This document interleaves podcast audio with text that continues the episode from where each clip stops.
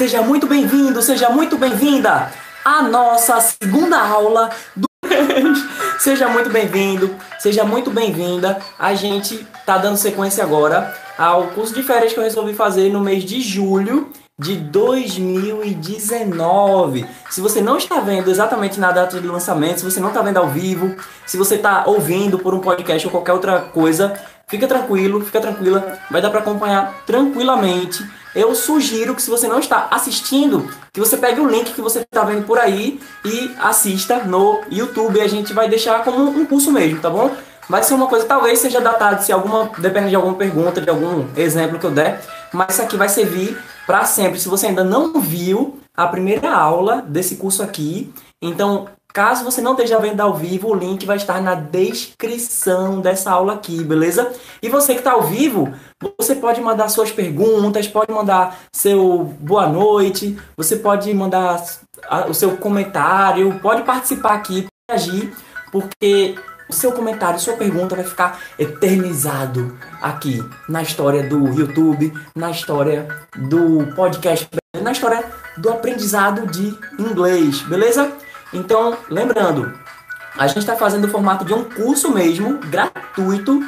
E se você ainda não assistiu, ou se você ainda não ouviu a primeira aula, é só lembrar do seguinte: na primeira aula, a gente viu como começar a estudar inglês, por onde começar, todas as necessidades e tal, o, o seu propósito. E depois a gente viu sobre greetings, que são as saudações. Vimos também sobre apresentações, vimos sobre despedidas em inglês e quais foram as saudações que a gente viu. Nós vimos hi, hello, uh, vimos good morning, good afternoon, good evening, good night, bye, goodbye, see you later, see you soon e todos os etc. Tem uma saudação que eu não passei ontem, que a gente vai poder começar por ela hoje e tem tudo a ver com a aula de hoje, beleza? Então, vamos começar. Ah, eu percebi também, eu tava ouvindo a aula anterior, vi que eu tava falando muita beleza. Então, qualquer coisa você me disse, eu tô falando muito beleza. Beleza? Vou colocar um pouquinho mais para cá para a luz não atrapalhar tanto. E as saudações que eu mencionei ontem são saudações mais clichê, né? Hi, hello, good morning, good afternoon. Tem uma saudação que é muito comum que a gente fala em português, que é tudo bem, tudo bem. Uma variação dessa saudação em português é como vai você? A outra pessoa vai falar eu vou bem, obrigado. Em inglês, ele fica mais para como está você, como você está. A outra pessoa, eu estou bem, obrigado. E você? É sempre importante você dizer essa perguntinha básica no final. E você? Porque vai que você chega, tá em algum lugar, e aí você encontra alguém com quem você quer falar. Aí você, oi fulano, tudo bem? A pessoa, tudo.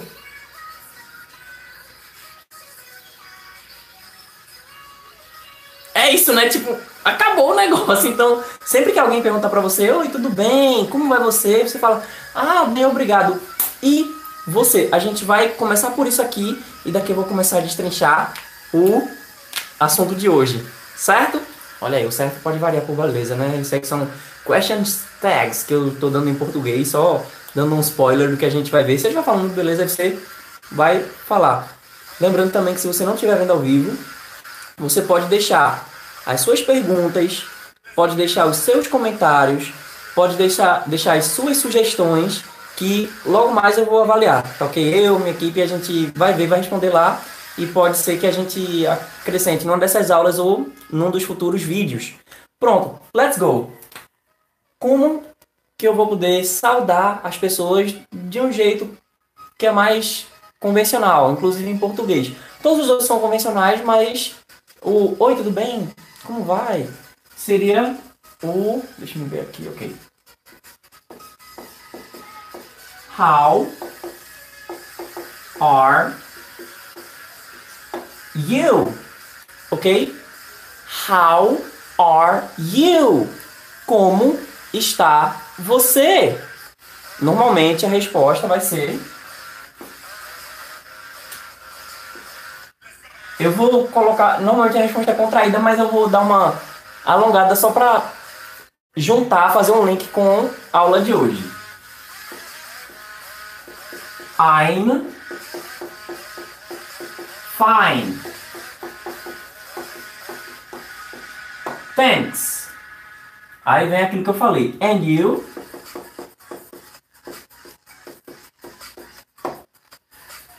Eu estou bem.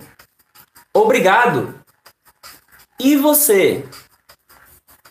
Aí eu vou dar uma variada aqui. I'm very well. Thank you.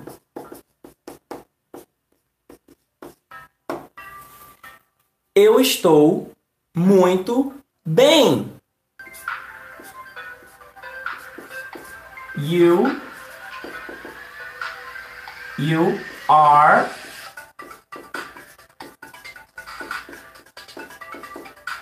welcome. Pronto. Vamos lá. How are you? Como? Interrompida, pronto. Vamos lá. Vou só ter certeza que a transmissão voltou. Pronto, que deu uma falhinha aqui. How are you? Como está você? I'm. Esse I'm é a contração de I am. Logo mais a gente vai destrinchar isso aí com calma. I'm fine. Fine quer dizer em bom estado, legal. Então, estou bem. Porque bem literalmente é well. Certo?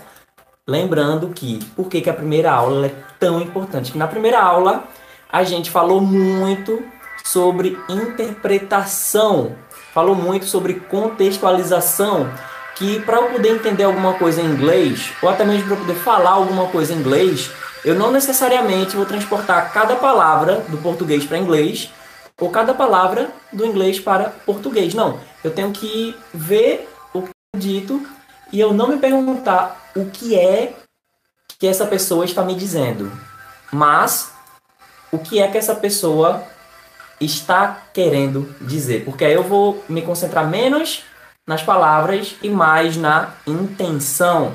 Vou me concentrar menos nas árvores e mais na floresta. Tranquilo, dessa maneira vai ficar mais fácil de eu conseguir interpretar melhor, de eu conseguir entender o contexto. Uma vez que você tem o contexto, você consegue saber o que é que está sendo falado. Aí você vai saber decodificar o que está sendo dito. Lembra que inglês, português são linguagens e códigos.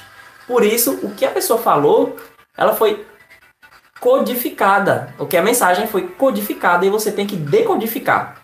E é por isso que às vezes é mais difícil você elaborar alguma coisa em inglês. Tem gente até que já tem uma noção, mas é primeiro codificar para que outra pessoa possa decodificar. Ou seja, é, eu tenho que aprender a embrulhar, fazer um embrulho para outra pessoa desembrulhar.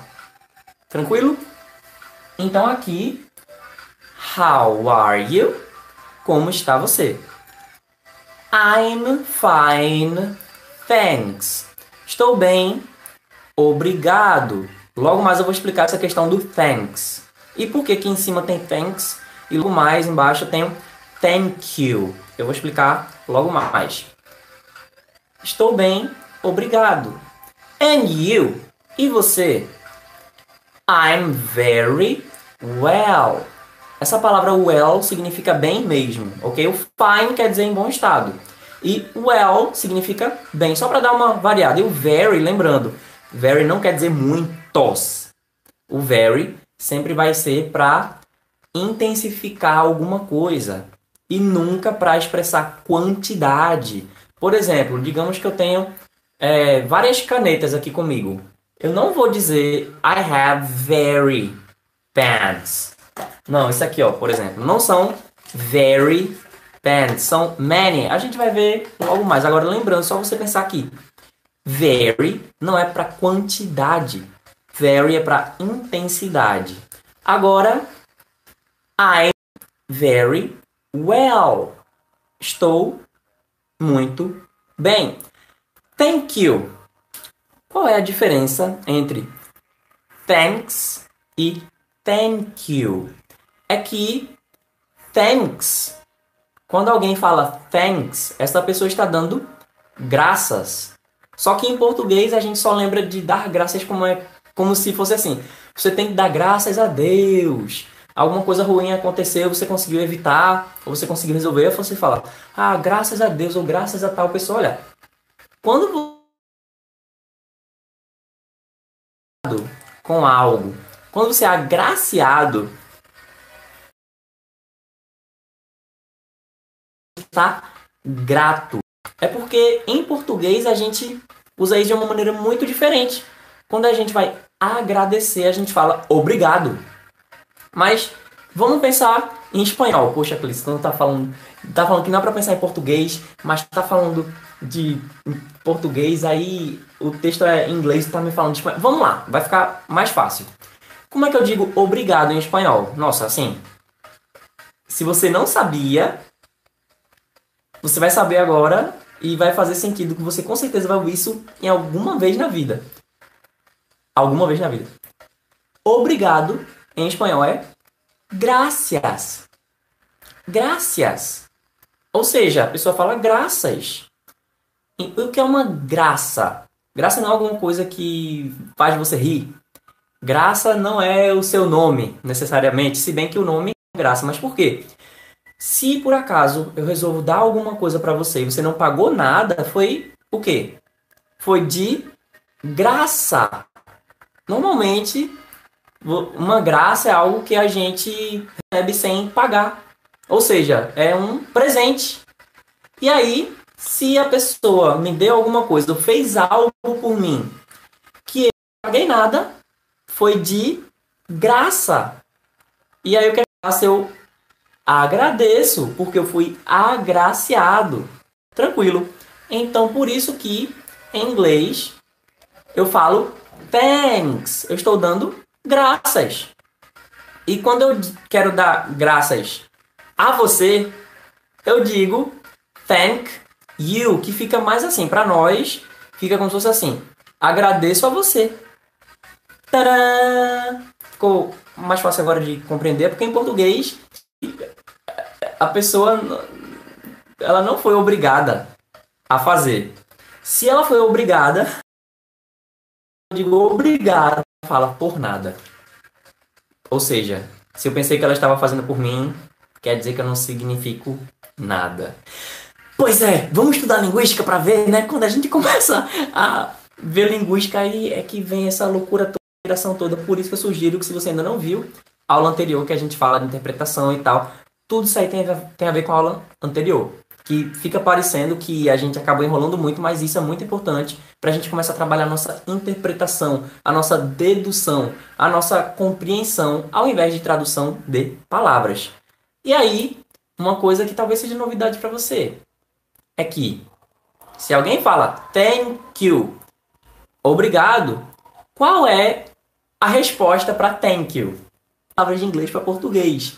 Eu tenho que pensar como eles pensam. Se alguém fala thank you em inglês comigo, eu respondo you are welcome. Mas Cleiton, welcome não quer dizer bem-vindo ou bem-vinda? É isso mesmo. Então, you are welcome quer dizer você é bem-vindo. Não é isso, Cleiton? É. Mas quando alguém me agradece, é isso que eu falo. Ah, então isso aí você falou que significa de nada, por nada, não tem de quê. Não, isso é. Não, em português eu não digo. Desculpa os fogos aí, o pessoal deve estar muito feliz estar começando a compreender inglês e está vendo qual é o tema de hoje, né? Mas a questão é essa. Eu não estou falando português. Eu estou falando em inglês. E para eu dizer não tem de quê, para eu dizer por nada, para eu dizer é, disponha, é you are welcome. Existem outras maneiras de dizer. Eu não vou querer encher aqui agora para não ficar informação demais. Mas agora dá para repetir comigo, né? repete comigo. Mesmo que você não esteja vendo o texto agora, tenta só ouvir e repete agora comigo. Vamos lá. How? Thanks. And you? I'm very well. Thank you. You are welcome. Agora eu vou fazer duas vozes diferentes de duas pessoas se encontrando e vamos ver se você já pegou a manha. Eu não vou traduzir como eu acabei de não traduzir aqui. Vamos supor que duas pessoas estejam se encontrando, certo? Hi. Hello. How are you? Fine, thanks. And you? I'm very well, thank you. You're welcome. Aê! Já tá começando a pensar em inglês. Tadã! E não precisou ficar traduzindo tudo. Pode ser que você compreendeu, pode ser que nesse momento você até como seria em português, mas se você começa de fato a aceitar as coisas sem ficar investigando, peraí, para que eu vou olhar no dicionário, para que eu vou olhar no Google Tradutor, você já está começando a pensar em inglês. Tadã! E o que a gente usou aqui esse tempo todo? Lógico, não usamos com todas as pessoas, mas foi o famoso, o tão aclamado Verbo to be! Yeah! Aplauso aí, aplauso. Esse é o famoso verbo to be que se você não aprendeu até agora, até torce pra gente conseguir chegar até o final, conseguir chegar até o final, tu aprende o verbo to be, ok? Olha aí, how are you? I'm. Esse I'm, como eu falei, é a contração de I am. I'm very well. Thank you. You are welcome. Bem, então aqui eu tenho basicamente a conjugação de I am e de you are. Logo mais eu vou entrar em mais detalhes sobre a conjugação. Mas, se eu quisesse saber, por exemplo, é, de uma pessoa, How is John? He is fine. How is Mary? She is fine. How are you and John? We are fine.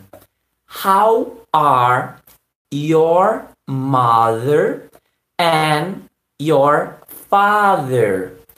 They are fine. Pronto. Isso aqui foi um exemplo aí do verbo to be sem eu ficar escrevendo e tal para não levar mais tempo. Mas muita gente tem medo do verbo to be, tem algum trauma mas não é que o verbo to be ele seja difícil. Por favor, olha, antes de me bater, por favor, ele em português. Calma, por favor, por favor, não, não, não me bate. Não me queime em praça pública. Pode pegar essa fogueira que você está armando para mim. Vamos tentar assar uns marshmallows para comemorar a sua vitória com o verbo to be, certo? Vamos pensar da seguinte maneira. O verbo to be, ele é muito importante em inglês, é bom você aprender, porque ele vai ser base para muita coisa. E eu tenho uma notícia boa e uma ruim. Vou começar pela ruim. É que o verbo to be, ele é o verbo mais difícil da língua inglesa. Ok. É, talvez isso não, não seja muito motivador para você não seja uma inspiração tão grande. Contudo, o verbo mais difícil da língua inglesa, ele é 400 vezes mais fácil do que o equivalente dele em português. E todos os outros verbos da língua inglesa são muito mais fáceis do que o verbo to be. Ok? Então, se você aprender o verbo to be, você aprende o resto. Vamos pensar da seguinte maneira: do mesmo jeito que em português eu tenho eu, tu, ele, nós, vós, eles, eu vou ter essas pessoas em inglês também, que são, eu vou narrando também para quem estiver só ouvindo. Vamos ver aqui, pronto. Eu, tu, ele, nós, vós, Eu, tu, ele ou ela. Nós, vós. O equivalente a eu é I. I é sempre um I maiúsculo. I. Eu não vou entrar no you, agora eu vou entrar no you, depois eu me viro. O equivalente a tu em inglês é you. You. O equivalente a ele é he. He. O equivalente a ela é she. She. E em inglês a gente tem um que é neutro. Se for homem, é he. Se for mulher, é she. Se não for nem homem nem mulher, a gente fala it. Algumas pessoas dizem, ah, it é para animais e objetos. Não necessariamente. Se eu disser, por exemplo, que está chovendo, em inglês a gente fala it's raining. Mas o que é esse it? É isso. Eu sempre vou precisar conjugar. Isso é outra coisa que a gente vai entrar em detalhe depois. Mas se eu não tenho como dizer que é homem ou que é mulher, eu falo it. Por exemplo, em português eu posso dizer ele, o quadro. Só que em inglês, como isso aqui não é nem homem nem mulher, a palavra em inglês é board. Então posso dizer the board, o quadro, ou it. Eu posso dizer ela, a caneta, em português. Céu atômico, vamos supor, né? Em inglês, eu não diria she, não, eu diria it. Tranquilo. Então, o equivalente a eu é I. O equivalente a tu, you. O equivalente a ele é he. O equivalente a ela é she. Se não for nem homem nem mulher, it. Com isso nós temos o singular. O singular. Escreve do mesmo jeito. Foi mal, tem uma luz aqui, mas se escreve do mesmo jeito e a gente fala singular. E após isso nós temos o plural. Temos o equivalente a nós, olha aí, eu, tu, ele, ela. Nós, o equivalente a nós é we, we, we. Vós, o equivalente a vós, que a gente em português usa mesmo vocês, né? É you também. É you também. Se eu for deixar mais claro, é o seguinte, é que do mesmo jeito que em português a gente deixou de usar vós, que é equivalente a, a, ao plural de tu, em inglês eles deixaram foi de usar o singular de tu. Então presta atenção, isso aqui é muito importante, isso aqui é chave para todas as conjugações que você vai fazer na sua vida.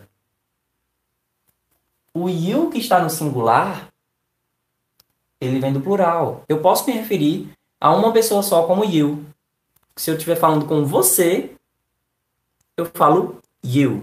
E se tiver mais de um, eu falo you também. Só que esse you do singular ele vem do plural. E temos o they, que é eles ou elas. Eles ou elas é they. Esse barulhinho que eu falo, eu tô colocando a língua nos dentes. Com o tempo você aprende.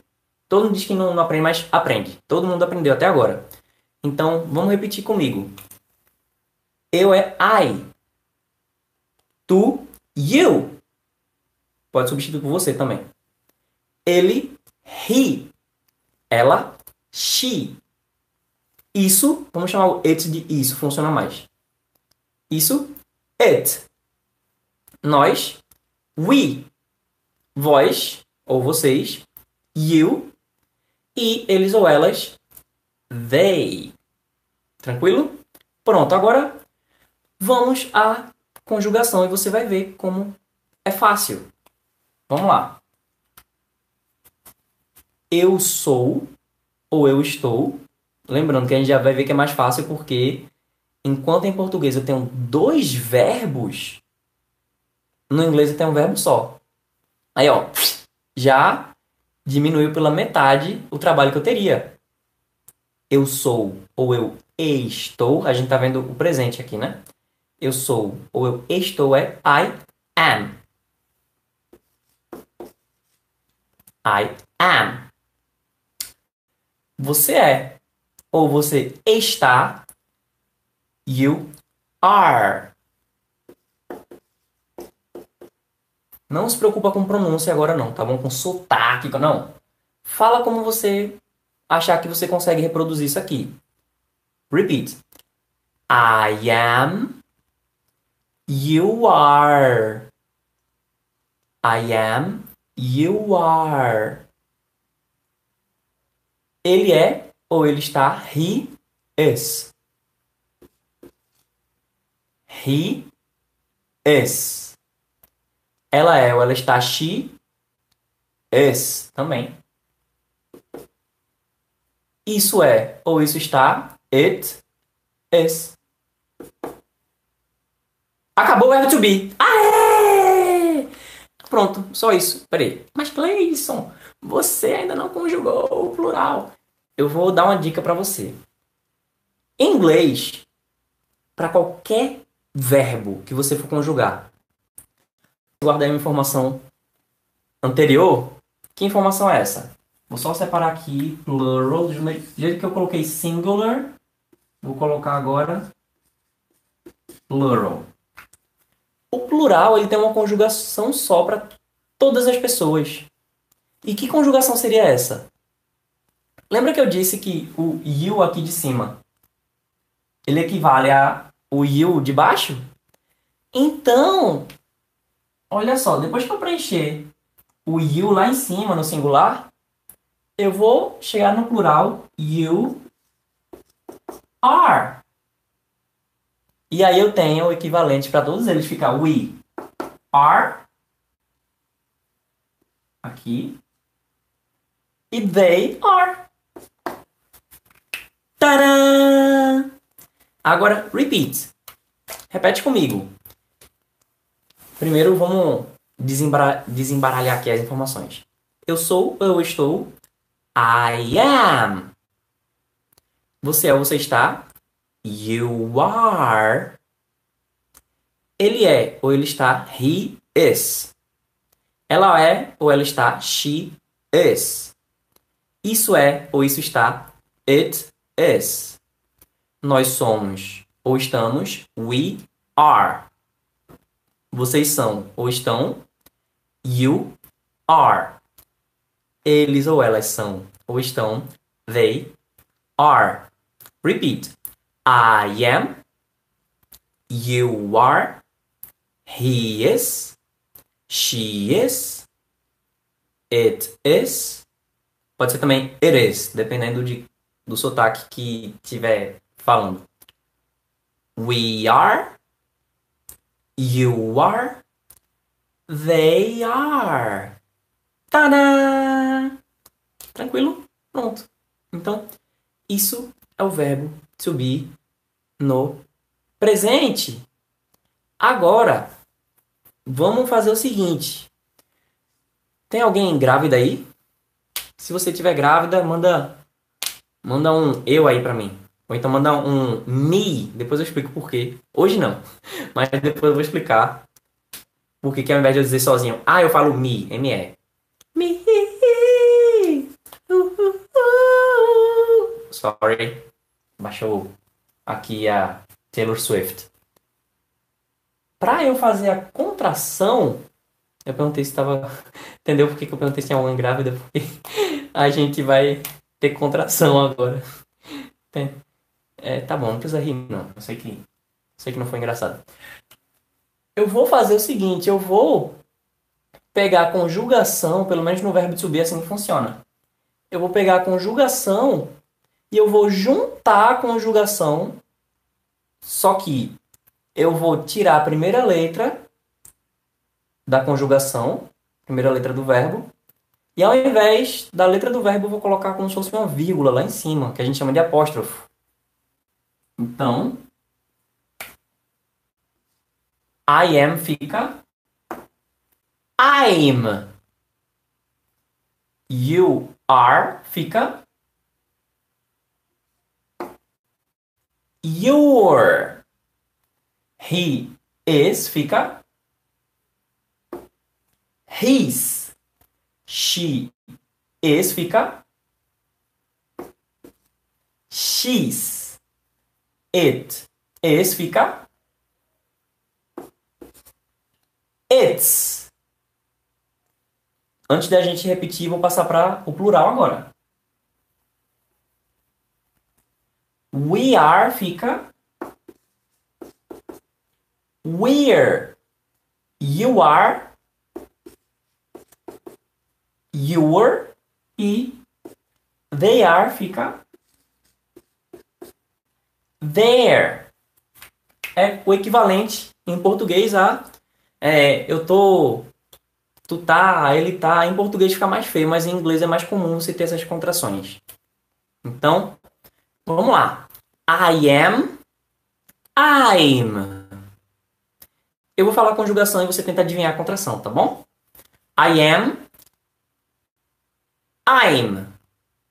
Vou dar uma pausinha para você tentar adivinhar antes de eu dizer a resposta. You are, your. He is, his. She is, she's. It is, its. We are, we're. You are, your. E they are, their. E aí? Foi mal, liga não que eu tenho uma tossidinha meio chata mesmo. Pronto, isso aqui é a contração do verbo to be. Então, se eu quiser completar com alguma palavra, digamos, eu sou feliz ou eu estou feliz. I am happy ou I'm happy. Vamos ver agora. Happy quer dizer feliz. Então, I'm happy. You're happy. She's happy. He's happy. It's happy. We're happy. You're happy. They're happy. Olha aí. É, é, parece que funciona o verbo subir, rapaz. Agora vê. Em português, eu teria 12 conjugações. Em inglês, eu só tenho três conjugações diferentes. Eu tenho o are, tenho am, are e is. Três conjugações diferentes.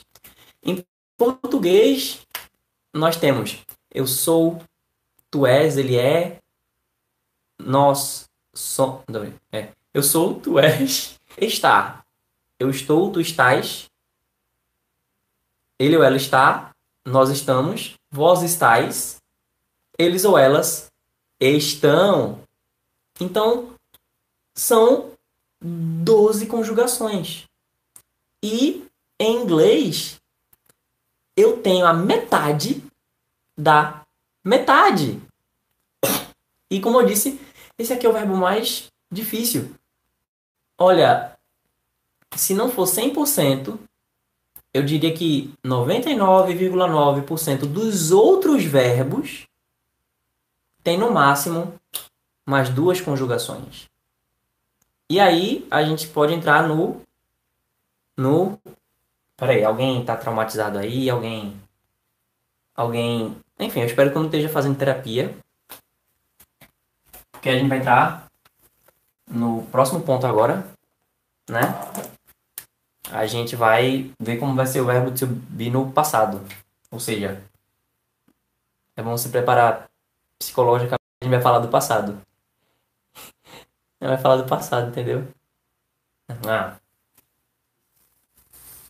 Bem, vamos lá. o verbo to be no passado, ele é ainda mais fácil do que o verbo to be no presente. Vamos fazer o seguinte, só para a gente facilitar. Aqui temos o singular e temos o plural. Só para não ficar redundante, ficar mais fácil de assimilar o que eu vou passar agora, eu vou tirar o you do singular. Logo mais você vai entender. Esse aqui, que a gente acabou de ver, é no presente. E agora vamos ver o verbo to be no passado. Aí como é que fica? No singular, a gente vai colocar was. E no plural,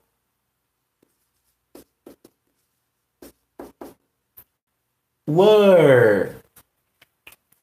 Repeat. Was. Were. Acabou! Vamos ver a conjugação agora como é que fica? Eu era ou eu estava. I was. Ele era ou estava. He was. Ela era ou estava. She was. Isso era ou estava. It was. Nós éramos ou nós estávamos? We were. Você era ou estava ou vocês eram ou estavam? You were. Eles ou era, eles ou elas eram ou estavam? They were. Tada! E o futuro? A Deus pertence. é, tá bom, vou desistir.